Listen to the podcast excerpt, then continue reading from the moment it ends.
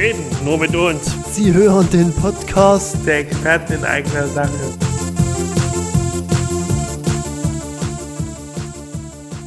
Wir begrüßen die Frau Appel und den Herr Schmelig und wir als Experten in eigener Sache sind eben halt solche engagierten Leute und wollen gerne Fragen stellen über Barrierefreiheit und dann leichte Sprache. Äh, Wir sind sehr politisch veranlagt, engagiert eben halt. Dann wollen wir erst äh, die erste Runde starten. Äh, wollen erstmal unsere äh, Gesprächspartner zu Wort kommen lassen, damit sie sich auch mal vorstellen können. Geben wir erstmal das Wort an Frau Appel. Ja, mein Name ist Anja Apel. Können wir Anja bleiben. Ich bin Stadträtin von der Fraktion Die Linken und ich bin in die Politik eigentlich gegangen, um was für meine Schülerinnen und Schüler zu tun. Ich habe eine Klasse gehabt mit fünf behinderten Jugendlichen, ganz unterschiedlicher Behinderung und mich hat ganz viel, ganz doll verärgert. Das war also der Anlass für mich, in die Politik zu gehen. Ich wollte Dinge ändern und ich bin im Beirat für Menschen mit Behinderung gemeinsam mit dir äh, und bin dort die stellvertretende Vorsitzende.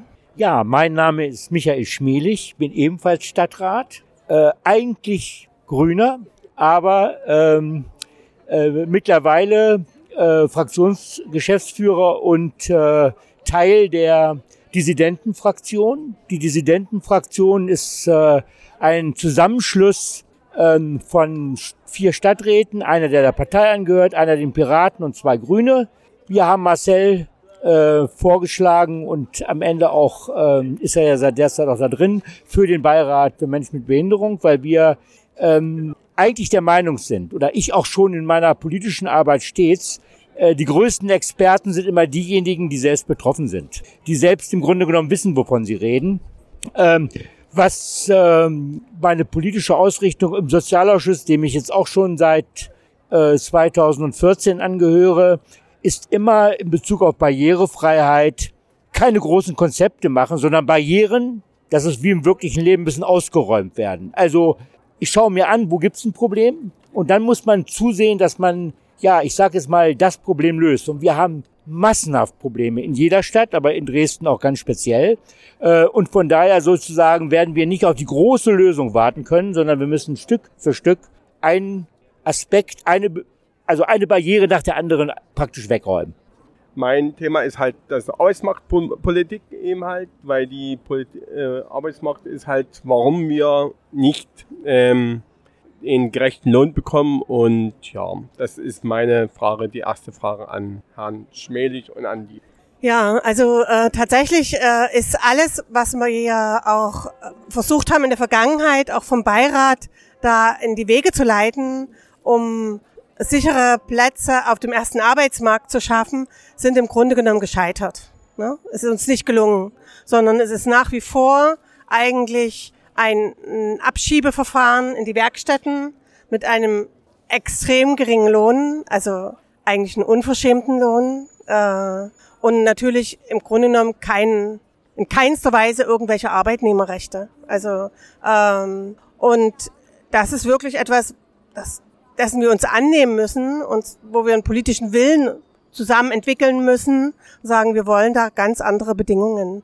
Das ist, ich will da jetzt auch gar nicht sagen, das, das machen wir im nächsten Jahr. Das ist eine ganz schwere Aufgabe. Ähm, und ich finde es total gut, dass ihr versucht, da so, also jetzt uns auch alle wach zu rütteln und sagen, wir, das muss geändert werden, weil es schon viel zu lange dauert, der Zustand.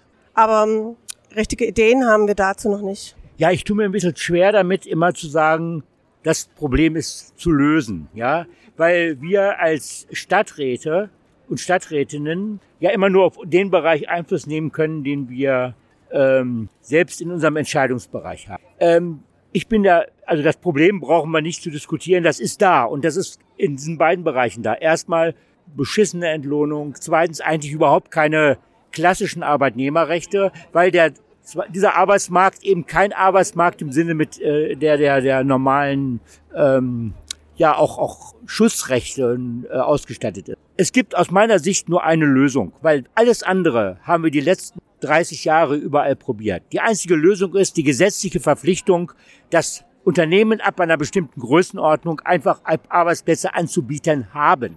Ja, dass sie einfach verpflichtet werden, und sich nicht freikaufen können. Genau das ist der entscheidende Punkt. Äh, dann müssen sie sich in jedem Unternehmen ab einer bestimmten Größenordnung einfach Gedanken darüber machen, wie sie mit welchen Bedingungen Menschen mit den unterschiedlichsten Formen der Behinderung beschäftigen. Ich glaube, dass nur diese Verpflichtung, die es ja in Frankreich zum Beispiel gibt, einen Beitrag dazu leisten können, dass Menschen mit Behinderung auch klassisch in den ersten Arbeitsmarkt integriert werden. Und dabei ist es natürlich auch wichtig, die Entscheidung der Stadt zu kommunizieren zu können. Deshalb auch meine Frage in Richtung äh, Medienpolitik auch, äh, wie weit ist äh, Ihre Fraktion auf leichte Sprache eingestellt, beziehungsweise sind Ihre Inhalte auch in leichter Sprache eben auf den entsprechenden sozialen Netzwerken verfügbar? Ähm, also nicht in, also die Vorlagen der Stadt sozusagen und auch unsere Vorlagen als ähm, Stadträtinnen ähm, sind nicht in leichter Sprache. Ähm, tatsächlich versuchen wir in unterschiedlicher, unterschiedlicher Art und Weise das zu formulieren. Dadurch, dass ich Lehrerin bin und in meine Klassen, in alle Klassen auch Jugendliche äh, mit verschiedensten Behinderungen gehen, also auch Schülerinnen und Schüler, die sonst klassisch in der Förderschule für Kinder mit geistiger Behinderung wären, gehen bei uns an die normale Regelschule, erste bis zehnte Klasse. Das heißt, ich muss in meinem Alltag schon darauf achten. Und das versuche ich auch in meinen Anträgen, also versuche ich sehr, Fremdwörter zu vermeiden und solche Dinge schon zu beachten. Unsere Partei hat Wahlsachen eigentlich immer in einfacher Sprache. Ähm, konnte man sich immer bestellen, an den verschiedenen Ständen holen um das Programm oder das, was unsere politischen Anliegen sind, in Einfachsprache auch verstehen zu können. Ich habe das sogar immer in den Gemeinschaftskundeunterricht mitgenommen und da haben dann die Jugendlichen gesagt, ach, das verstehen wir jetzt auch gut. Also es ist eben weniger Fremdwörter. Und ähm, ja, ansonsten ist unsere Verwaltungsarbeit hier in der Stadt nicht barrierefrei. In keinster Weise. Die Manuela Scharf kämpft sehr dafür, wir haben eine Kommunikationsstrategie, also eine Strategie, eine, ein Plan, wie wir das in den nächsten zehn Jahren entwickeln wollen. Das haben wir als Beirat für Menschen mit Behinderung, sind wir da ganz doll beschäftigt damit immer wieder, äh, darauf zu achten, dass der nächste Schritt gegangen wird. Also Formulare in einfacher Sprache, das in einfacher Sprache. Da ist schon ganz schön was entwickelt inzwischen. Aber es, es muss weitergehen. Und es reicht dann immer das Geld nicht. Das Geld reicht. Marcel, weißt du das noch? Ich glaube, es, das hat ein, ein reichliches halbes Jahr gereicht. Dann war es alle. Ja, ich glaube, wir müssen uns nicht darüber ähm, streiten. Äh, Verwaltung und auch Politik sind erstmal so, wie wir miteinander alle sprechen, nicht barrierefrei. Also die meisten Menschen außerhalb des Rathaus verstehen ja nicht das Zeug, was wir da manchmal. Und die Vorlagen verstehen ich manchmal auch nicht. Also wenn ich hier Verwaltungsvorlagen lese aus dem Bauausschuss, da schalte ich ab. Da brauche ich auch einen Übersetzer. Das ist die eine Seite der Medaille. Zweitens, dass aber auch Bürgerinnen und Bürgerinformationen ähm, nicht barrierefrei sind, das hat uns schon lange geärgert. Und da weise ich nochmal darauf hin, Anja, gemeinsam haben damals Grüne, Linke und SPD äh, einen Antrag eingebracht, dass im Grunde genommen verstärkt Bürgerinneninformationen auch in leicht verständlicher und leichter Sprache, da muss man ja immer noch ein bisschen unterscheiden, ähm, auf den Weg gebracht werden. Sagen wir es nur so. Bei der Umsetzung dieses Beschlusses ist eine Menge Luft nach oben. Ähm, aber, aber es tut sich was. So ist es richtig. Ähm, und was uns selbst angeht, ähm, darf ich feststellen, wir haben auf unserer Webseite extra eine Rubrik für leichte Sprache. Wir lassen von diesem Institut ähm, hier an der Uni äh, einen Teil unserer Anträge, es kostet immer viel Geld, aber wir machen es trotzdem, äh, in leicht verständiger Sprache übersetzen und stellen die auch auf, der, auf die Webseite. Also man kann bei uns auf die Webseite gehen und da gibt es so einen Reiter, leicht, äh, leichte Sprache und dort kann man ein nicht alles, aber ein Teil, ein Großteil der Initiativen und Anträge, die wir im Stadtrat haben, in leichter Sprache sehen. Also wir wollen mit gutem Beispiel vorangehen.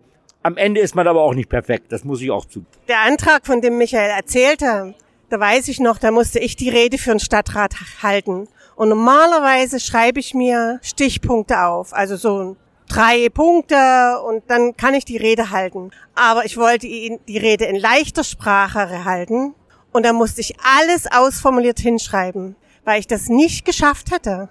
Also ich hätte das nicht das ist nicht meine Umgangssprache sozusagen und es fällt mir ganz schwer. Und äh, in kurzen Sätzen zu sprechen, keine Kommas und so weiter. Ne?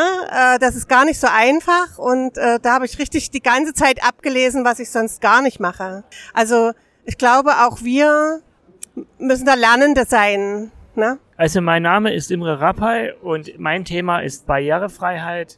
In, in Dresden und überall in Sachsen sind ganz viele Barrieren, die abgeschafft werden müssen. Äh, es fängt an bei Bordsteinen, Straßenbahnhaltestellen und vor allen Dingen Gaststätten. Also überall, wo man hinfährt, sind Barrieren abgeschafft werden. Problem ist, Menschen mit Rollstühlen, die haben ganz große Probleme, eine barrierefreie Wohnung zu finden oder barrierefrei überhaupt in eine Wohnung zu kommen fängt bei der Assistenz an, äh, wenn man zum Beispiel zu einer Assistenz, also wenn man zum Beispiel zu einem Menschen äh, ohne Behinderung betreten möchte, geht das nicht, weil die nicht barrierefrei umgebaut ist oder barrierefrei gebaut ist, so dass der Mensch im Rollstuhl, der zufällig durch ein Schicksal in, den Rollstuhl gelangt ist, wie ich zum Beispiel, äh, nicht reinkommt. Und das ist halt eben ganz schlimm, weil derjenige muss dann immer ein Ausweichmöglichkeit suchen, wo er eben äh, mit, mit, dem, mit der Person trifft? Also ich, äh, für mich ist das jetzt schwierig zu beantworten, weil das ja ein ganz großes Feld ist. Ich bereite mal zwei, zwei äh, Aspekte dabei vor. Ähm, Anja, du bist schon viel länger als ich im Stadtrat. Ich weiß nicht, seit wann der Stadtrat äh, fordert, dass die Haltestellen äh, der DVB äh, komplett barrierefrei sind. Ich hatte mal eine Zahl gehört im Jahre 2012, dass bis zum Jahre 2022 fast alle Haltestellen barrierefrei sein sollen. Ich glaube, das ist schon mittlerweile 2022 so ähnlich wie unser Stadtbahn 2030 Projekt. Also ähm, ich sag auch mal da, geht es zwar voran, aber da ist der Fortschritt eine Schnecke. Es dauert sehr lange ähm, und wir machen auf die verschiedensten Ebenen Druck. Uns wird dann aber immer mit dem Argument äh, der Wirtschaft ist immer dann, wenn was neu gebaut wird, soll es barrierefrei gemacht werden. Solange es nicht Neubau ge gebaut wird, wird es nicht gemacht. Das ist unbefriedigend, ganz klar. Äh, da sind wir ein bisschen Rufer in der Wüste. Ich glaube, Anja, du auch, wenn ich das richtig sehe. Aber äh, wir, wir kriegen es nicht richtig beschleunigt. Wenn ich dich richtig verstanden habe, ging es auch um barrierefreie Wohnungen. Da haben wir ja ganz bewusst, seitdem wir eine eigene Wohnungsbaugesellschaft wieder haben, ihr wisst, da ist mal früher ähm, äh, die Boba verkauft worden, da hatten wir gar keinen Einfluss mehr gehabt. Jetzt haben wir wieder eine eigene Wohnungsbaugesellschaft. Die wird natürlich auch nicht von heute auf morgen einen riesen Erfolg und riesen Bestand haben, aber immerhin sind schon um die 1000 Wohnungen, die, äh, die da sind, teilweise übernommen, teilweise neu gebaut. Und da achten wir sehr genau darauf, dass in den Häusern, und das, das machen die auch, das macht die WED auch, das kann ich auch beurteilen, ich bin auch im WED-Aufsichtsrat, ähm, achten wir darauf, dass praktisch in den gebauten Wohnungen auch immer barrierefrei und Rollstuhlfahrer geeignete, das ist ja auch nochmal ein kleiner Unterschied, Wohnungen angeboten werden. Äh, und wir überprüfen auch im Grunde genommen, wenn die Wohnungen fertig sind, ähm, wie es denn aussieht. Werden, äh, werden die angenommen oder nicht? Da sagt mir zwar der Geschäftsführer der WED, wir haben die größten Schwierigkeiten. Was? Also, Entschuldigung, WED ist Wohnen in Dresden. Das ist die Wohnungsbaugesellschaft, die der Stadt gehört. Ähm, und da sagt uns der Geschäftsführer immer, am schwierigsten haben wir die rollstuhlfahrergerechten Wohnungen zu vermieten. Äh, warum das so ist, weiß ich nicht dann sag es auch gleich vielleicht. Äh, ich gebe es mal nicht weiter. Aber das heißt, wir achten darauf, dass es wirklich da, da wo wir Angebot steuern können, auch das Angebot erhöhen. Also wir haben uns im Beirat ja beschäftigt damit, warum das so ist. Und es ist ganz klar in den Aussagen, die Menschen wollen in ihrer Gegend wohnen bleiben, wo sie ihre Bekannten haben, wo sie Freunde haben, wo sie Menschen haben, die mit zupacken können, wo sie versorgt sind, wo sie sich auskennen und wollen nicht ans andere Ende der Stadt ziehen. Ähm, also eine Idee zum Beispiel, die gut funktioniert hat, ist in Klotsche gewesen. In Klotsche gibt es so ein Wohngebiet, Neubauten, DDR-Neubauten, ähm, ohne Fahr Fahrstuhl.